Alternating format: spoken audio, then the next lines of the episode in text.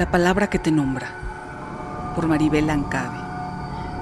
Si algún día olvidara tu nombre o tu sonrisa, si no evocara, hija, mi pecho rebosante de ternura, ni tus primeros pasos ni tus besos, si no llegara ni a saber cómo me llamo, y al mirarte solo viera un rostro más frente a mis ojos, si no pudiera repetirte que eres el más hermoso de todos mis poemas. Si eso sucediera cualquier día, acércate a mí, acaríciame el pelo, abrázame, y sé que estallará como un volcán mi fatigado corazón, aunque ya no recuerde que es amor la palabra que te nombra.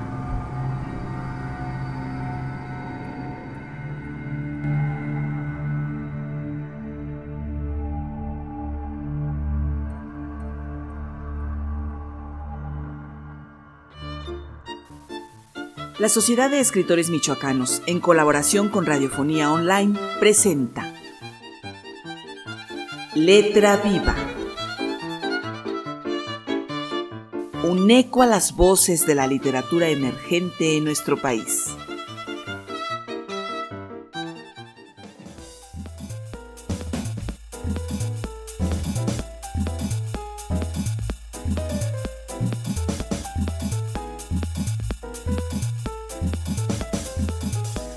Hoy es 30 de diciembre de 2020. Esta es la última emisión del año de su programa Letra Viva.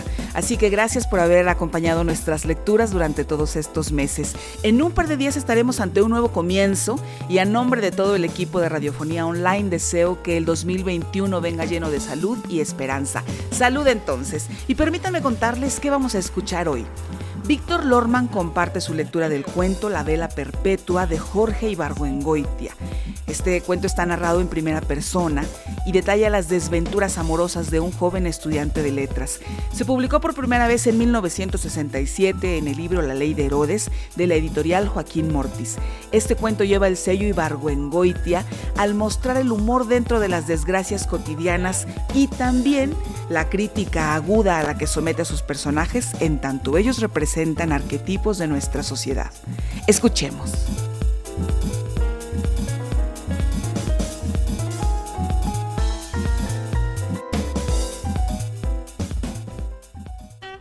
La vela perpetua de Jorge Ibargüengoitia.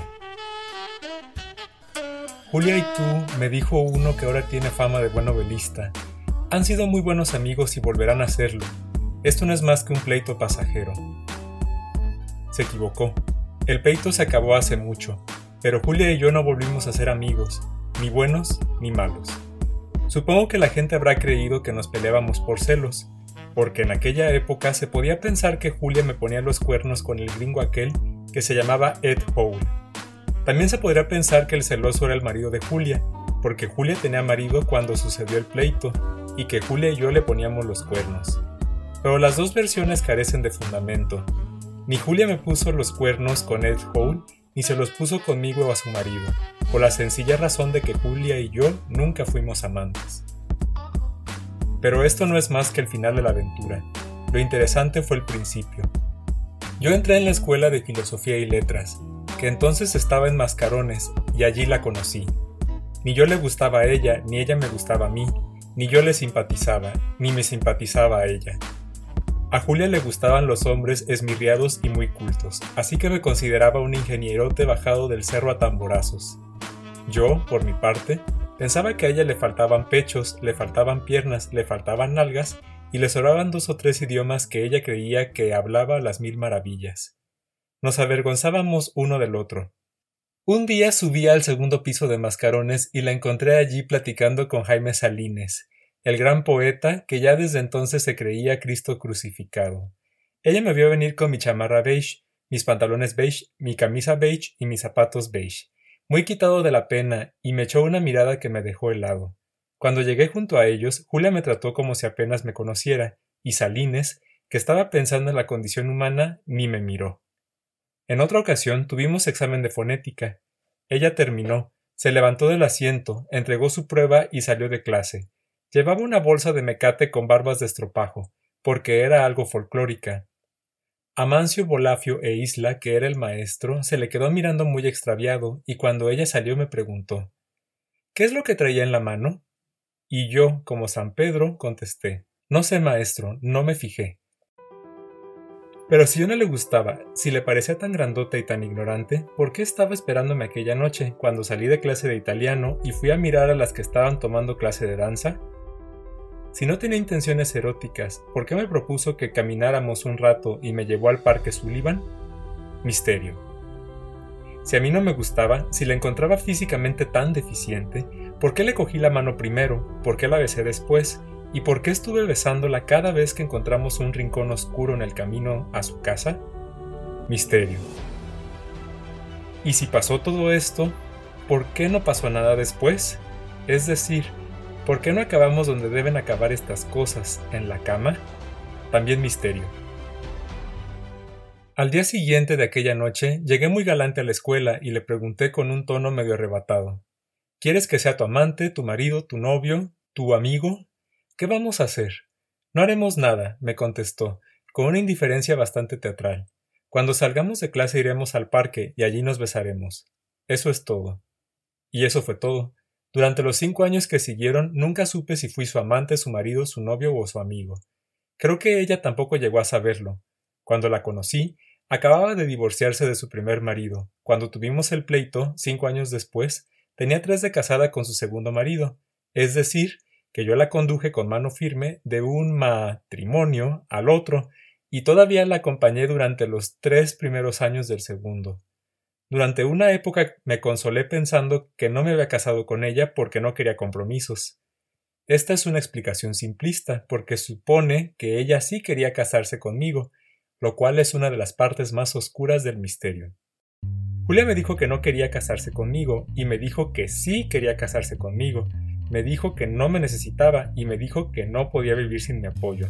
Me dijo que éramos como hermanos y me dijo que si en tal circunstancia yo hubiera insistido, ella no hubiera podido negarme nada. Pero como insistí solamente en momentos oportunos, todo comenzó en el Parque Sullivan, siguió en el Parque Sullivan y terminó en el Parque Sullivan. Digo, todo lo erótico. Lo no erótico, en cambio, fue un verdadero margallate. Por ejemplo, sus confesiones. La primera fue, como es lógico, que estaba divorciada y que quería un hijo. Esta revelación me pareció trágica, porque en aquella época me parecía que era trágico casarse, trágico parir y trágico divorciarse. La segunda revelación fue todavía peor. Su marido había sido un homosexual de siete suelas. Esta tesis no duró mucho tiempo y probablemente fue inspirada no en hechos reales, sino en un tranvía llamado Deseo, que en aquella época estaba muy de moda. En confesiones subsecuentes, su marido se convirtió en un maníaco sexual, que no se bajaba de ella. La tercera confesión fue que fulano de tal, que era tan su amigo, no era su amigo en realidad, sino que había sido su amante. Habían tenido un coito en el departamento prestado, que les había salido muy mal. El caso es que desde esa ocasión, cada vez que se encontraban se quedaban como electrizados. Me confesó un embarazo y una hemorragia que le había venido cuando estaba parada en un césped esperando un camión. Me confesó un rechazo hacia el ser amado. Me confesó un principio de enamoramiento con un maricón, una affair con su médico de cabecera y la ligera tentación lesbiana que le provocaba a una argentina imbécil que después se suicidó. Ahora estoy convencido de que la mitad de estas confesiones fueron apócrifas, pero en esa época me las tragué como si fueran el Evangelio. Aprendí psicología, porque ella se tenía la terminología muy bien sabida, y me quedé como quien va a la playa y ve de repente salir del agua a la conte en aprietos. Las confesiones fueron un factor muy importante en las relaciones entre Julia y yo, porque por una parte me convertí en una especie de doctora corazón y por otra me convencí de que irse a la cama con Julia era una de las empresas más complicadas que pudiera intentar el hombre y la de éxito más problemático. Un día me dijo como para complicar más las cosas. Le platicé a mi amiga María Elena de ti y ella me felicitó. ¿Por qué te felicitó? Porque es tan raro que estas cosas sucedan. Debí preguntar cuáles eran las cosas que estaban sucediendo, pero me dio miedo y preferí quedarme callado. Me quedé en la duda de si se refería a que había encontrado un buen confidente o si le había confesado a María Elena que estábamos amándonos como locos. María Elena nos invitó a comer un domingo y fuimos la Sagrada Familia, ella, el niño y yo.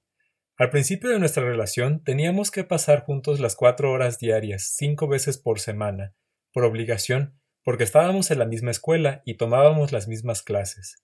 Después, cuando ya estábamos hechos uno al otro, no podíamos separarnos, íbamos a clase juntos, íbamos al café juntos, y después la acompañaba hasta su casa. En el camino entrábamos en un café de insurgentes, y ella comía una ensalada de frutas y yo tomaba café. Así pasaban otras dos horas. En la escuela, las mujeres mayores me decían Usted no se meta con esa, que no le conviene. Julia tenía un halo trágico, que después de todo era lo que la hacía atractiva. Escribía unas obronas en donde la gente sufría mucho, se aburría mucho y odiaba mucho, y las leía con voz lenta y precisa, con una sobriedad rayana en la monotonía.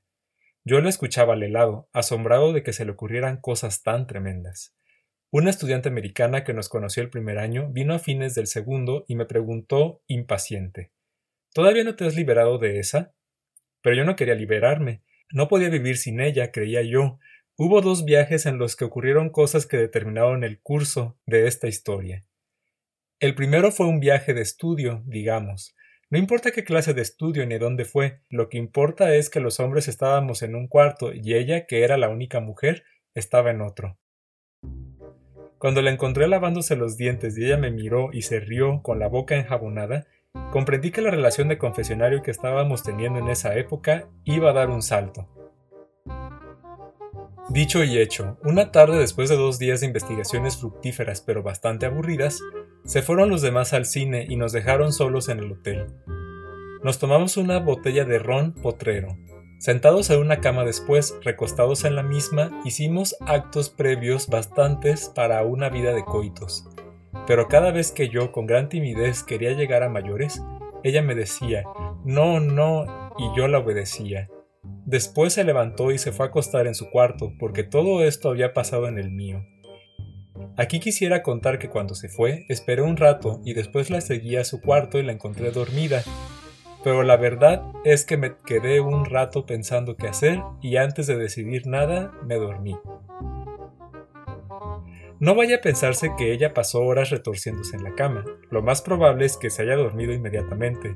Y si las pasó, muy su culpa, porque antes me dijo tantos noes como para acabar con las ganas de otro más apasionado que yo.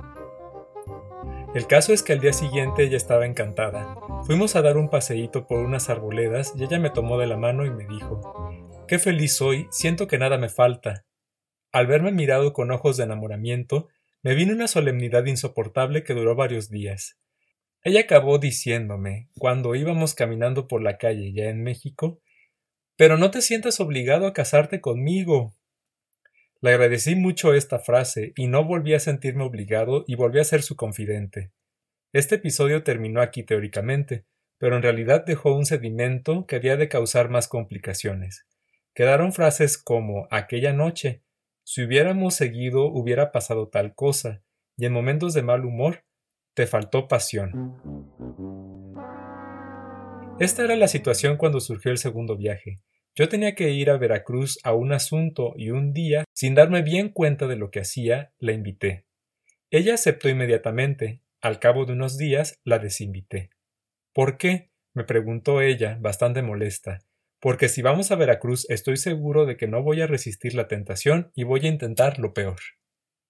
En realidad lo que yo quería era biogastar. No te preocupes, me dijo ella, si no quieres que pase nada, no pasará nada, te lo prometo. Al ver que no quedaba más remedio, compré los boletos, dos camas de Pullman y allí vamos. Durmió cada cual en su cama y muy de mañana nos arreglamos y nos bajamos hacia la antigua, que era donde tenía Al ver el estuario, ella dijo ¿A qué lagares tan bellos me traes? Yo la tomé de la cintura y fuimos caminando hasta una casa, en donde almorzamos. Después fuimos a arreglar el asunto famoso, y para eso hubo de caminar diez minutos, y a ella se le ampollaron los pies. Por último nos desnudamos, de espaldas uno al otro. Nos pusimos los trajes de baño y nos metimos en el río. Cuando estábamos bañándonos, ella me abrazó y me dijo Lástima de que yo sea una mujer que tiene que vivir sola, yo no le contestaba cuando decía frases crípticas. Después salimos del río, y de espaldas uno al otro, otra vez, Nos quitamos los trajes de baño y nos pusimos la ropa seca. Regresamos a la antigua, comimos y a la tarde tomamos el tren a Veracruz.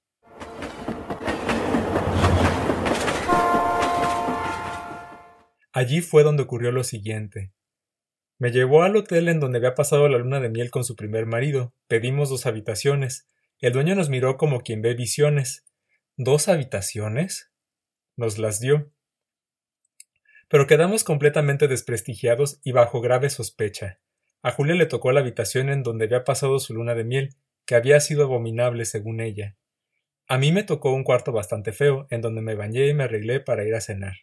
Después fui al cuarto de ella, Toqué a la puerta y la oí decirme que entrara. Entré y vi a Julia, desnuda, claramente visible a través del vidrio esmerilado de la puerta del baño.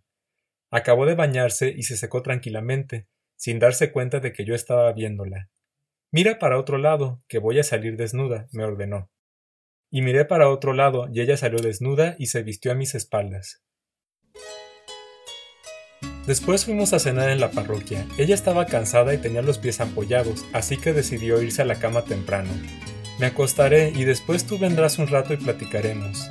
Regresamos al hotel y ella se acostó y yo fui a su cuarto y cuando me disponía a intentar lo peor, ella me corrió de la cama e insistió en leerme una obra de Rosario Castellanos. Me levanté furioso y me fui a la calle a buscar prostitutas. Después de este episodio, me entró el fervor religioso. Iba a misa todos los días y comulgaba y le pedía a Dios nuestro Señor y a la Santísima Virgen que me dieran una compañera que fuera al mismo tiempo decente y cachonda. Fue mi mojigatería la que precipitó el telón del primer acto de este drama de costumbres literarias. La cosa fue así. Una tarde estábamos en el café de filosofía y letras platicando cuando me di cuenta de que ella, o mejor dicho, su alma, no estaba allí. ¿En dónde estaba? En una mesa que había al otro extremo del café, ocupada por uno de los filósofos jóvenes más brillantes de la última generación. Dicho joven tenía la boca abierta y estaba haciéndole ojitos a Julia. Julia, por su parte, estaba como si le hubieran metido una brasa por el culo, sonrosada, con los ojos chisporroteantes y una risa idiota. Durante años sentí náusea cada vez que recordé esa escena. Ahora me da risa. Años después Julia me contó que esa noche le dije Esto no te lo perdonaré nunca. No recuerdo haberlo dicho, pero si lo dije, lo dije bien, porque nunca se lo perdoné. Uno o dos días más tarde me agarró la religión más fuerte que nunca y fui al Club Vanguardias y compré boleto para unos ejercicios de encierro, de los que organizaba el padre Pérez del Valle en una casa que tenían los jesuitas en Tlalpan. Mientras tanto, Pasada la traición como si nada hubiera ocurrido, Julia y yo seguíamos yendo a clase, yendo al café, yendo a su casa, etc. Yo le dije que me iba a ejercicios y ella no le dio importancia al asunto. El caso es que un jueves llegué a la escuela con mi maleta para irme a Tlalpan a salir de clase. Dejé la maleta en la portería, entré en clase de Justino Fernández, que era la única que no tomaba con Julia. Tomé la clase y esto es que al salir me quedé paralizado en la puerta del salón al contemplar la siguiente escena. Julia estaba parada en una de las escaleras que van del patio a la planta principal, recargada en el barandal, mirando hacia abajo. En ese momento, el joven filósofo, que era lo que Julia estaba mirando, cruzó el patio, llegó hasta la escalera, subió dos o tres peldaños, le tomó la mano a Julia, le dijo algo, ella hizo un signo afirmativo, el joven le besó la mano y se alejó. Yo llegué un poco después, como si no hubiera visto nada. Julia estaba muy cariñosa y me acompañó hasta la esquina en que tomé un camión que me llevó hasta el Zócalo. Yo iba temblando, como con calentura. El viaje del Zócalo a Tlalpan fue una pesadilla. Lo hice en un camión de segunda que iba repleto. Estaba en plena locura, porque no sabía por qué me sentía tan mal y creía que lo que tenía era temor de no llegar a tiempo a los ejercicios. Por fin llegué a Tlalpan, pregunté el camino, caminé unas cuadras, llegué ante una puerta, llamé, me abrió una monja y entré en la casa de ejercicios. En el momento en que puse un pie adentro, se me quitó la angustia. Me senté en una banca a esperar. No había llegado nadie. Era octubre y hacía frío. A eso de las ocho empezaron a llegar los que iban a hacer el retiro. Eran tres o cuatro jóvenes que no tenían ninguna característica definida, un señor de unos cuarenta años que tenía aspecto de gran pederasta, y un hombre de pelo gris, ex jesuita. Llegó el padre Pérez del Valle con dos de sus achichincles, dio gritos afónicos y repartió las habitaciones. Después llegó el padre que iba a dar los ejercicios y cenamos. El padre era un santo varón. Había pasado varios años en la tarahumara, tenía el estómago hecho pedazos y no podía comer más que verduras cocidas.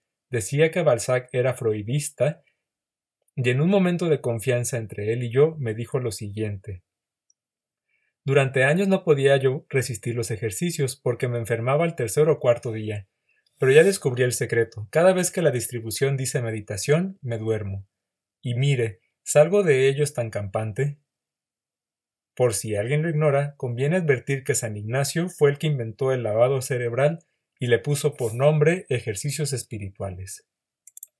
Al cabo de tres días de estar metido en aquella casa, rezando en una capilla, oyendo las pláticas, paseando en el jardín y meditando en mi habitación, fui a ver al padre y le dije que tenía una relación complicadísima con una mujer divorciada. Dale gracias a Dios que te ha iluminado, me dijo el padre. Este es un fruto muy hermoso de los ejercicios de San Ignacio de Loyola. Le expliqué que no hacíamos el amor. Él me dijo Tanto va el cántaro al agua.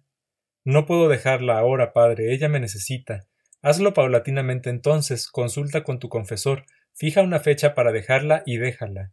Yo prometí dejarla al cabo de un año, pero sucedió que al día siguiente lo primero que hice al llegar a la escuela fue decirle a Julia que el padre me había ordenado que la dejara. Ella se puso como una víbora, porque nunca se imaginó que yo fuera a mandarla al diablo. Los siguientes quince días fueron los más humillantes de mi vida. Julia los pasó del brazo del joven filósofo, yendo para arriba y para abajo, hasta que no hubo Cristo que no supiera que ya no andaba conmigo, sino con otro. Esto fue en época de exámenes, después vinieron las vacaciones, y en diciembre Julia se casó con el filósofo. Me gustaría poder contar que fui muy valiente y que soporté imperturbable la gran aventura romántica de Julia. Nada de eso.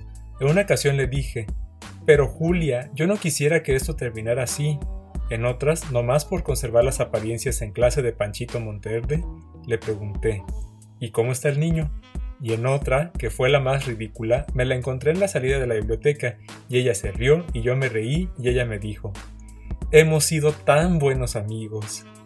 La acompañé a dar una vuelta por Santa María la Ribera, a la hora del crepúsculo, y ella me contó la historia de su gran amor, salpicada de frases como Él es muy apasionado, está muy enamorado de mí, no pasa día sin que me proponga matrimonio, y terminó diciendo, es tan raro ver un amor tan grande es tan raro, pero es tan bello.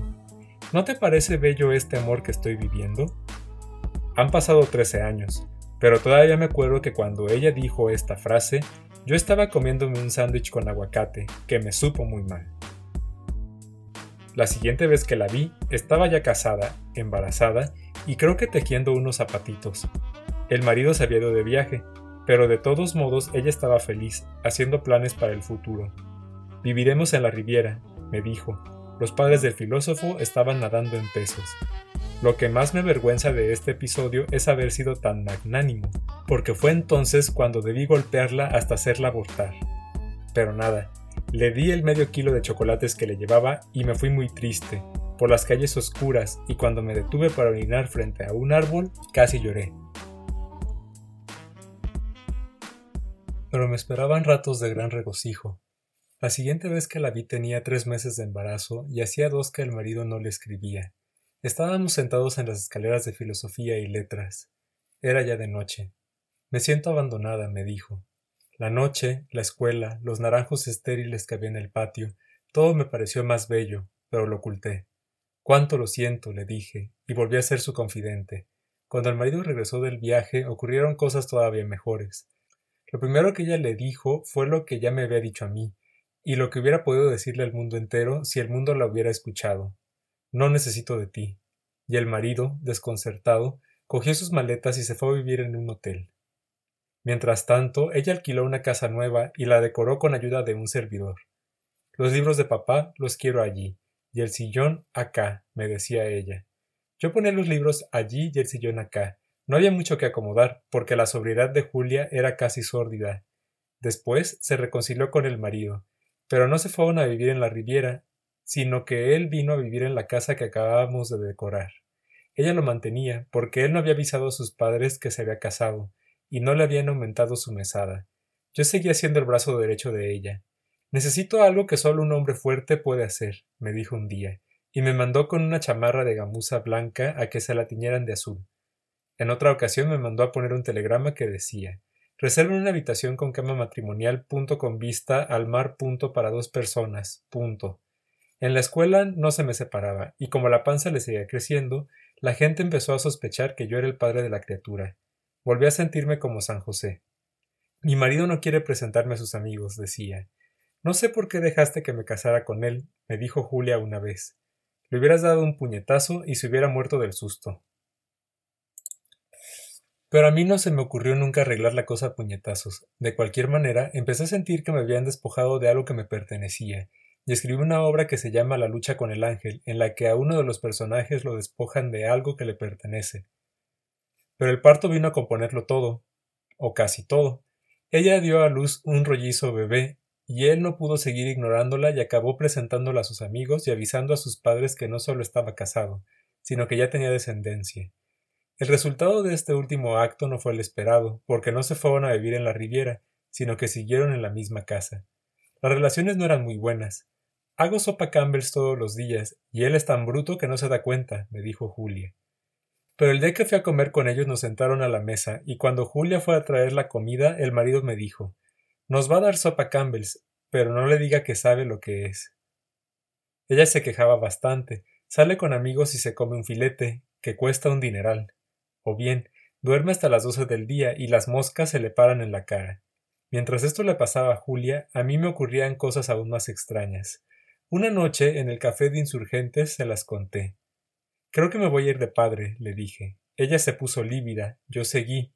Ayer durante la comunión vi en la hostia consagrada a Dios nuestro Señor que me decía Sé mío. Ella estaba furiosa, porque su padre había sido librepensador, y ella también lo era, pero no discutió, ni dijo que todo eso le parecía una tontería. Cuando salimos del café estaba lloviendo y tuvimos que guarnecernos. Y mientras nos guarecíamos, ella lloró, y mientras más lloraba ella, más triunfante me sentía. Pero pasó el tiempo y no me fui de cura, sino que me volví escritor y empecé a enamorarme de Julia. Sí, a enamorarme, es decir, a pensar todo el tiempo en acostarme con ella y no de vez en cuando. Nos veíamos todos los días y pasábamos muchas horas juntos. El marido nunca estaba en la casa. Una noche que ella estaba cocinando unos filetes, poco faltó para que hiciéramos el amor en la cocina. ¿Nos habrá oído el niño? preguntó ella.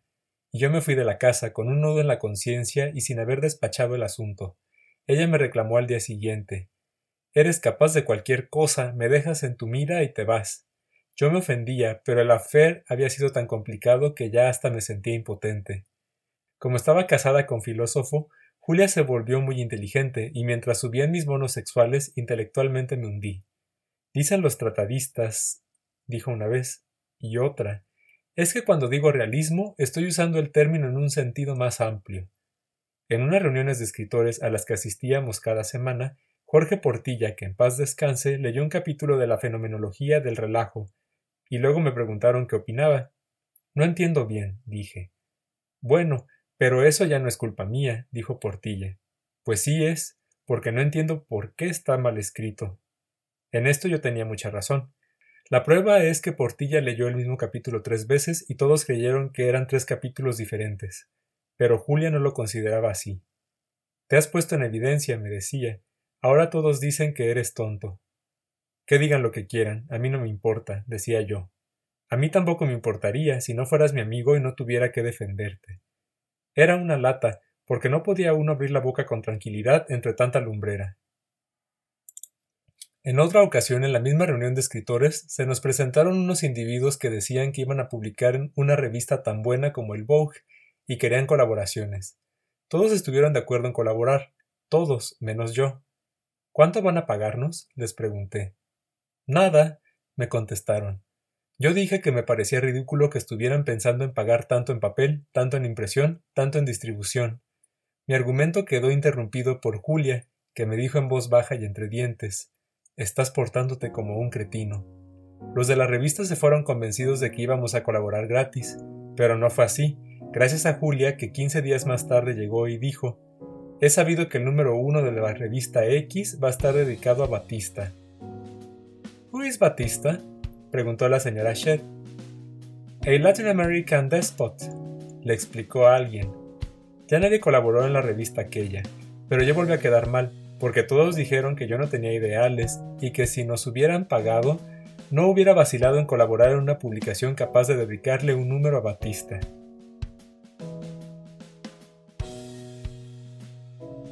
Escuchas Letra Viva.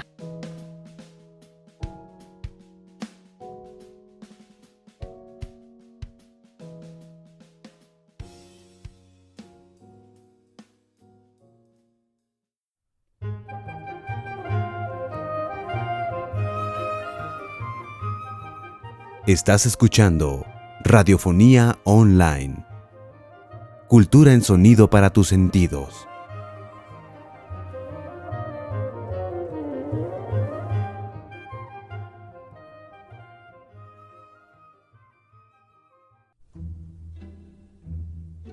Radiofonía Online. Es un proyecto sin fines de lucro. Transmite por Internet para toda la orbe desde Jardín Guerrero número 10 en el Centro Histórico de San Luis Potosí. Cultura en sonido para tus sentidos.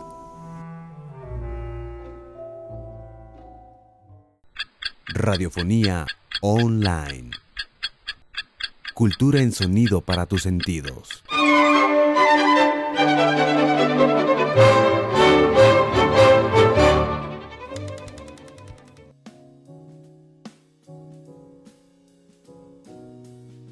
Escuchas Letra Viva.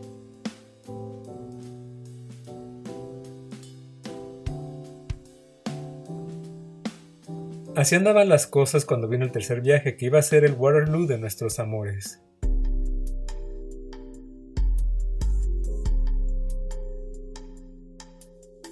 No importa quién dio las becas ni cómo las conseguimos, lo que importa es que cuando querían mandarme a Calcuta, Illinois, y a ella a Nueva York, ella me dijo, sin ti no voy a ninguna parte. Y arreglamos, con muchos trabajos y dando mucho que decir, que también me mandaran a Nueva York.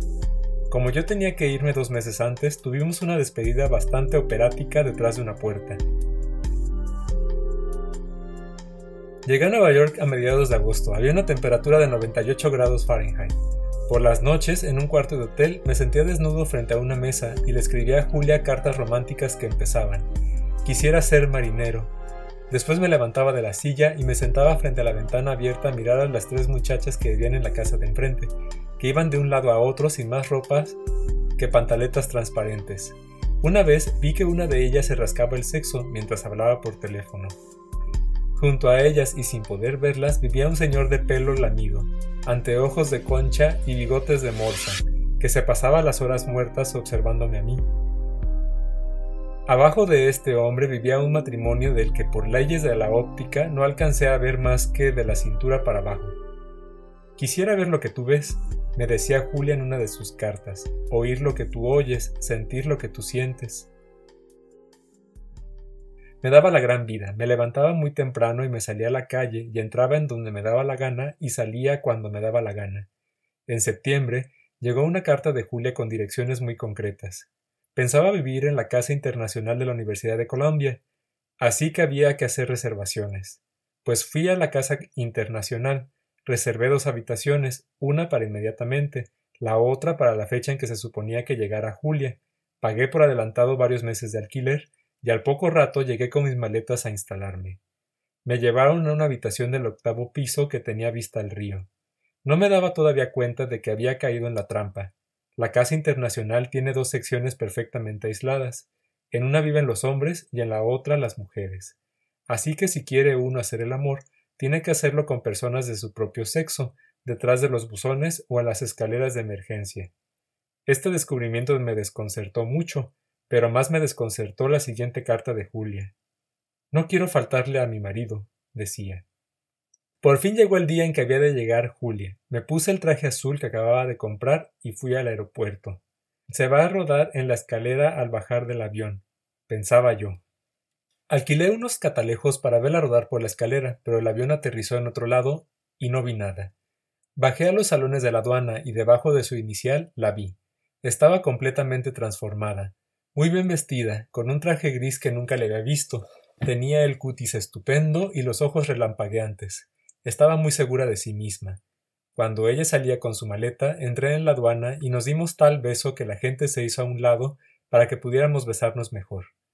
Fuimos a la casa internacional, ella se instaló, cenamos juntos, fuimos a que ella comprara pasta de dientes, etc., y después a dar un paseo por Riverside Drive. Entonces me hizo varias revelaciones. En México se dice que somos amantes. ¡Qué infamia! Pero hay quien opina que tú eres homosexual. No me hizo ninguna gracia. Después me contó tres o cuatro historias que no eran agradables. Tu obra fue rechazada en tal parte y la mía aceptada. Don Julio Jiménez Rueda no te quiere nada, etc. Con la llegada de Julia se acabaron mi movilidad, mi libertad y mi tranquilidad. Ella tenía la costumbre de decir que se levantaba a las seis de la mañana y que escribía sus obras de siete a diez. El caso es que en Nueva York no escribió una letra y nunca la vi bajar antes de las diez de la mañana. Yo me pasaba una hora antes de cada comida sentado en un sofá de lobby, a tal grado que un negro, que era amigo mío, se me acercó un día y me dijo Lo hacen esperar mucho. El dolor que me causó esta observación fue desproporcionado, porque la tomé en sentido metafórico. En los primeros días ocurrieron cosas que me hicieron concebir esperanzas, porque a estas fechas ya estaba yo, por fin, decidido a irme al infierno por hacer el amor con una mujer casada, dos veces. Pero de buenas a primeras me dijo Esto no puede seguir así. Y desde entonces, cada vez que le ponía una mano encima, me la quitaba. Cuando vi que aquello no llevaba buen camino, me arrepentí de mis pecados. Fui a San Patricio y me confesé con un padre que estaba en un confesionario que decía confesiones en español. He deseado a una mujer casada, dije. No es muy serio, me dijo el padre. Tres aves Marías. Mientras tanto, ella de tanto estar sentada en la cafetería de la Casa Internacional, fue creando a su alrededor un círculo, formado por un joto colombiano, un decorador argentino, un imbécil chapaneco, un examinarista, un vagabundo y un bailarín español, un negro chileno, un economista irlandés y tres trabajadores sociales de diferentes partes del Caribe. Era una huésped sumamente estricta, por ejemplo, Rechazó del círculo a un joven mexicano que había sido compañero mío de los Boy Scouts, a un colombiano economista que había tenido una larga conversación conmigo, a la novia de éste, que era una americana desabrida. Si esa se para en una esquina, dijo Julia, le proponen matrimonio, y a un escritor filipino que había hecho amistad conmigo. Por otra parte, cuando se le pegaba algún monstruo, venía corriendo conmigo. Quítamelo, que no hay que hacer con él, me decía y había que hacerle la conversación al monstruo mientras Julia ponía su recato a salvo. Su tienda favorita era Macy's, pero un día sacó sus ahorros y me dijo Llévame a Greenwich Village, porque quiero comprar un suéter. Fuimos a Greenwich, y después de varias tiendas entró en una que estaba en un sótano y salió con un paquete. Regresamos a la casa internacional. Yo fui a la cafetería y ella fue a su cuarto, y al rato apareció con el suéter famoso, que era color mandarina, Tenía cuello de tortuga y le sentaba como una piedra. Te queda muy bien, le dije, con una sonrisa helada. Se sentía incómoda. Después llegaron otros miembros del círculo y le dijeron lo mismo, que le quedaba muy bien. Al día siguiente, cuando bajó a desayunar, me dijo Necesito que hagas algo que solo un hombre fuerte puede hacer. Había que ir a Greenwich a cambiar el suéter por otro. Ella no podía hacerlo porque le daba vergüenza. Pero tienes que ir tú para probarte y para escoger el suéter nuevo. Le dije con mucha razón, como se verá después. El que tú escojas estará bien, dijo ella. ¿Qué número usas? Cuarenta. Me pareció muy raro, pero ella me enseñó el suéter rojo, y efectivamente tenía número cuarenta, así que fue a la tienda que estaba en el sótano. Les expliqué a las dueñas que mi esposa había comprado un suéter que a mí no me gustaba, y ellas no tuvieron inconveniente en que yo escogiera uno negro con el cuello en forma de V. Me cercioré de que fuera del 40 y regresé a la casa internacional. Esa noche, Julia apareció con el nuevo suéter. Le llegaba a las rodillas y le sobraban veinte centímetros de mangas. Te lo regalo, me dijo. Pero no lo quise, porque era de mujer. Después se lo regaló a un amigo suyo a quien también le quedaba grande. Julia era bastante sana, pero hipocondríaca. Estaba segura de que iba a darle un síncope de un momento a otro. Yo también estaba seguro de eso. Esa seguridad produjo dos incidentes lamentables. El primero ocurrió una noche en que quedamos de vernos a las 8 en el lobby. Entre 8 y nueve y media llamé 14 veces a su habitación y cuando ya la hacía muerta y cubierta de moscas, apareció muy campante. Había estado en el cuarto de una de las trabajadoras sociales. Vamos a algún lado a bailar, me dijo. Yo tenía la boca amarga. No quiero bailar. Ay, qué chipil estás, me dijo, y tuvimos un gran pleito. El otro incidente empezó en la peluquería. Yo iba a una peluquería en donde había dos peluqueros viejos uno italiano y el otro austriaco. Ambos habían estado en el Caporetto y se odiaban. Por fin, el italiano que era el dueño pudo más y despidió al austriaco, que fue sustituido por un siciliano recién embarcado. Pues esto es que llego a la peluquería, me pela el siciliano que en su vida había cogido unas tijeras y me deja como Laurence Olivier en Hamlet. ¿No quieres que lo empareje? me preguntó el italiano viejo, que veía perdido a un cliente. Así déjelo, le dije, y regresé desconsolado a la casa internacional. Era hora de almorzar. Llamé a Julia a su cuarto y no contestó. La busqué en el cuarto de juegos y no estaba. La busqué en el de música y no estaba. La busqué en los teléfonos y no estaba. Esperé media hora y volví a llamar y no me contestó. Esperé otra media hora. Misma operación. Mismo resultado.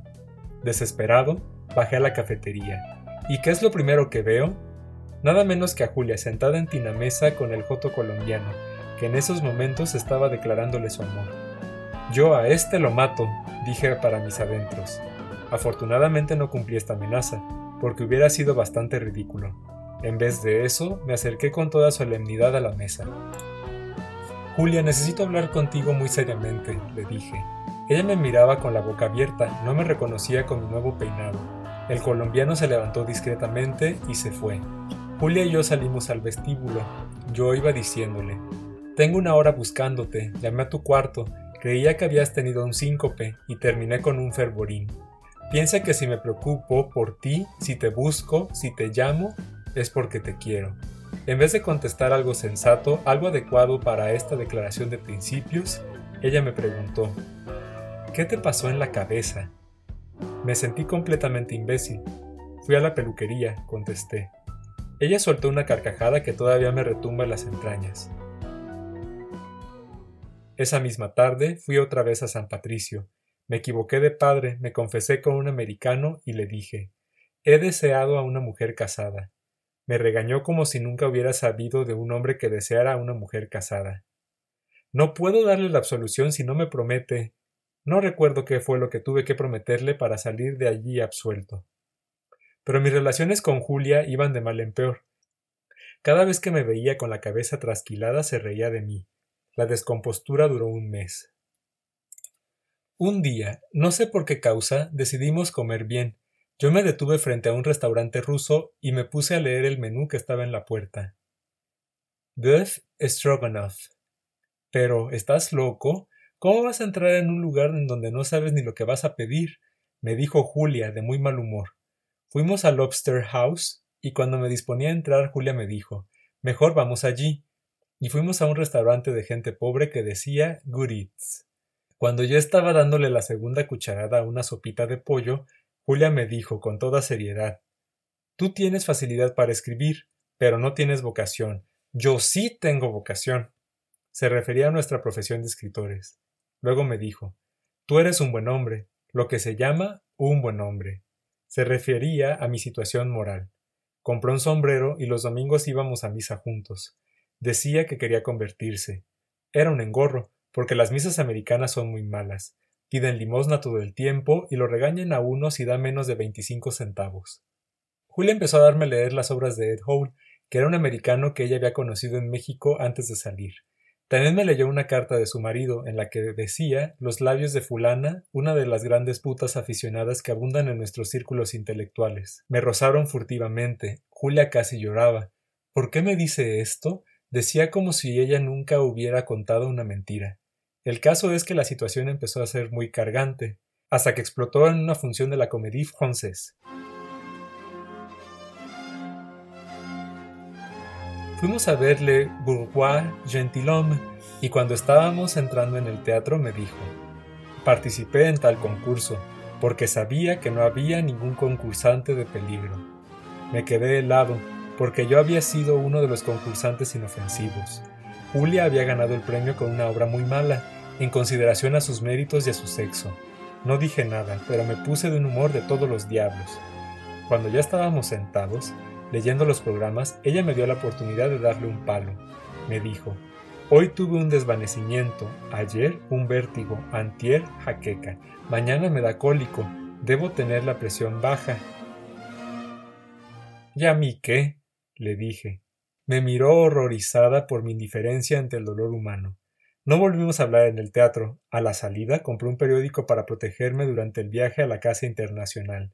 Tomamos el subway y yo me senté y me puse a leer, y ella se sentó y se quedó callada. Debo confesar que empezaba a tener miedo, porque Julia, igual que las heroínas de sus obras, era capaz de odiar en silencio durante días enteros. Yo, en cambio, soy capaz de pedir perdón de lo que sea y cuanto antes. Pues iba yo leyendo, digo, y pensando que iba a tener que pedirle perdón, cuando decidí echarle una miradita con el rabo del ojo para ver qué cara tenía. Me quedé estupefacto. Estaba igual que cuando conquistó a su marido en el café de la Escuela de Filosofía y Letras sonrosada, relampagueante, sonriente. Con mucho cuidado bajé un poco el periódico y miré al asiento de enfrente para ver a quién estaba mirando Julia. Me quedé más estupefacto todavía. En el asiento de enfrente no había nadie. Julia estaba mirándose a sí misma en el cristal de la ventanilla. Al llegar a la calle 120, Julia se levantó de su asiento sin decir nada y fue hasta la puerta. La seguí doblando el periódico y nos apeamos en la 126. Bajamos las escaleras de la estación y echamos a andar hacia la casa internacional en silencio y sin tomarnos del brazo. Yo iba pensando cómo terminar el episodio de nuestro pleito silencioso, cuando al doblar una esquina oímos casi al unísono un golpe sordo y un grito de mujer. Julia y yo nos tomamos del brazo, de tan asustados que estábamos. A una cuadra de distancia y precisamente en la mitad de nuestro camino hacia la casa internacional, había un grupo compuesto por un hombre que estaba envolviéndose una mano en el pañuelo, otro que estaba en jarras y una mujer que estaba recargada en el quicio de la puerta. Ellos eran negros y ella blanca. Al vernos venir suspendieron la violenta discusión que tenían. Yo no me atreví a poner a Julia del lado de la calle y a pasar entre el grupo y ella, porque hubiera sido un acto demasiado violento, aparte de inútil, y preferí seguir de frente y pasar de largo pues pasamos junto a ellos y seguimos adelante y a los veinte pasos que dimos volvió a empezar la discusión. Yo estaba decidido a seguir de frente, porque no tenía intenciones de ponerme a golpes con dos negros para defender, no una, sino dos mujeres. Pero nada, Julia, que como suele pasarles a las de su sexo, se sintió muy valiente, se detuvo y se volvió hacia donde estaba el grupo. A mí no me quedó más remedio que hacer lo mismo. Fue una medida muy afortunada, porque la discusión volvió a suspenderse, y al no movernos nosotros, la mujer se atrevió a salir del quicio de la puerta y a echar a andar hacia donde estábamos. Los negros la insultaron y nos insultaron, pero no se atrevieron a moverse. A unos cuantos pasos de nosotros, la mujer entró en una casa y cerró la puerta. Nosotros seguimos nuestro camino hacia la casa internacional y los negros siguieron insultándonos. Al llegar al vestíbulo de la casa internacional, Julia sacó de su bolso las dos muñequitas japonesas que yo había comprado y que le había dado a guardar, y me dijo No me hables mañana. Espero no verte en todo el día. Creo que tanto a ti como a mí nos hacen falta unas vacaciones. Yo respondí con una frase que usé frecuentemente en mi relación con Julia. Te aseguro, Julia, que lo siento muchísimo.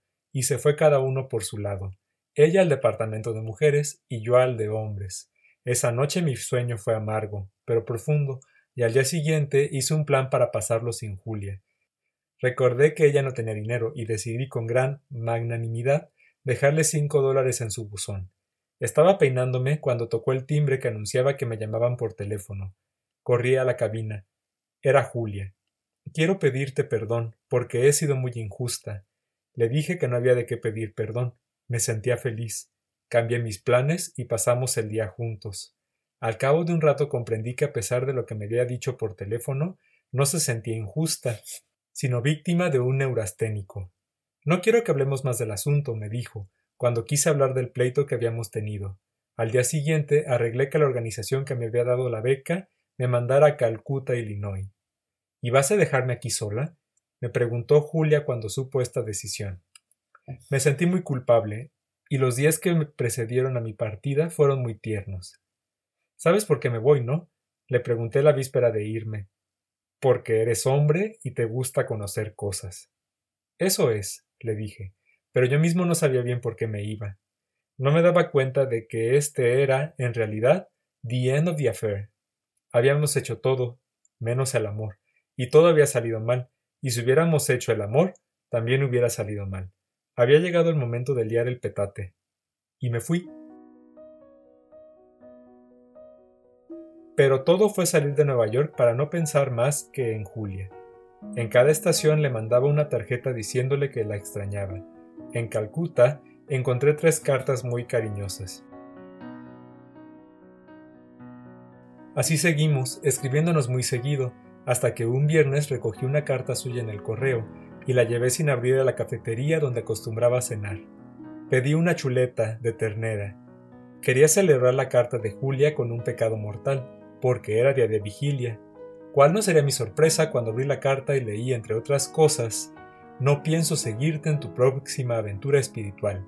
Estoy harta, no quiero saber más de ti, eres un advenedizo, tus cuentos son muy malos, tus clases son pésimas, le escribí una carta que era un verdadero tango. Yo, que fui tan sincero, nunca te di motivo, no me explico tu actitud.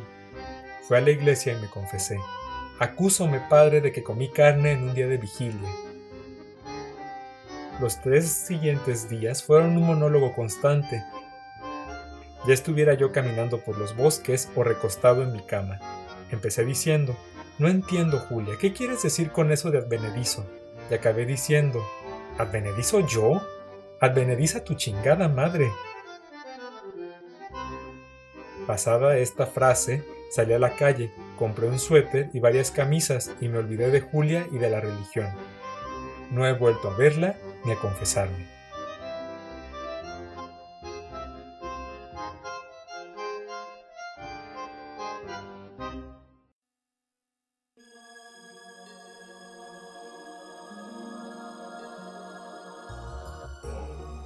¿Qué dirán de mí si un día aparezco muerta? Abrirán mis gavetas, sacarán mis calzones al sol, revisarán minuciosamente mi pasado y dirán quizás que lo merezco. Cada periódico hará un despliegue de mis defectos, mis vicios, mis fallas, y dirán quizás que lo merezco. Se desnudaba con demasiada facilidad, dirán algunos. Fumaba marihuana, dirán los otros. Saber en qué estaba metida, dirá fulanito. Saber que debía, dirá Menganito. Se acostó con el que ahora es mi esposo, dirá la sutana. Era una puta, dirá la fulana. Una loca, pensará Merengana. Una comunista que afirmaba el genocidio, escribirá Perengano. Una vergüenza para el país, apuntará Perencejo. Una cualquiera, denunciará el policía.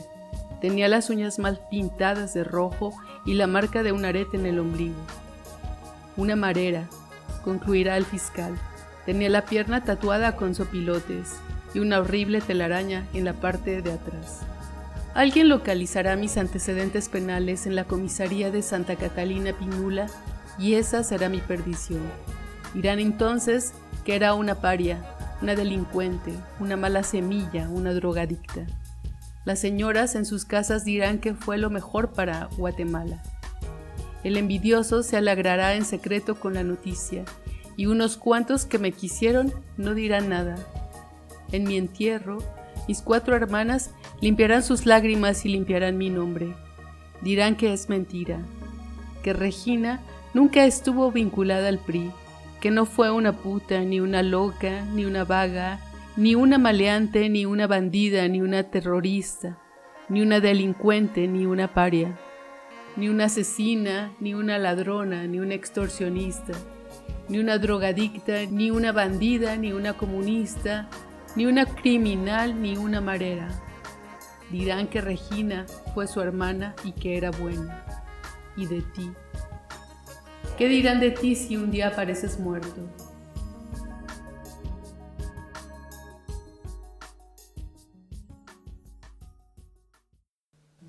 De Tania Ganitsky Desastre lento.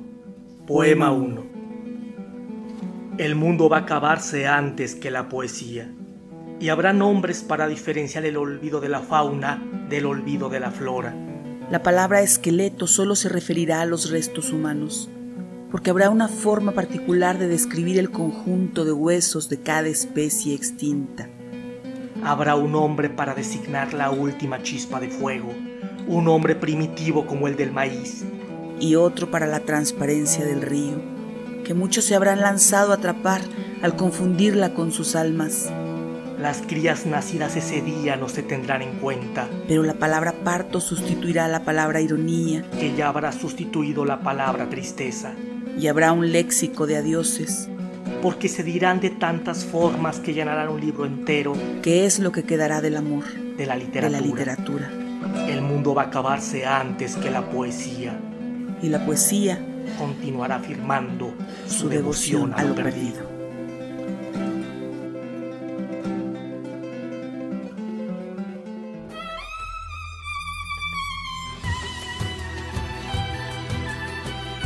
La Sociedad de Escritores Michoacanos, en colaboración con Radiofonía Online, presentó Letra Viva, un espacio de entretenimiento literario y experiencia sonora. Letra Viva es un programa cultural sin fines de lucro producido por Carolina Toro.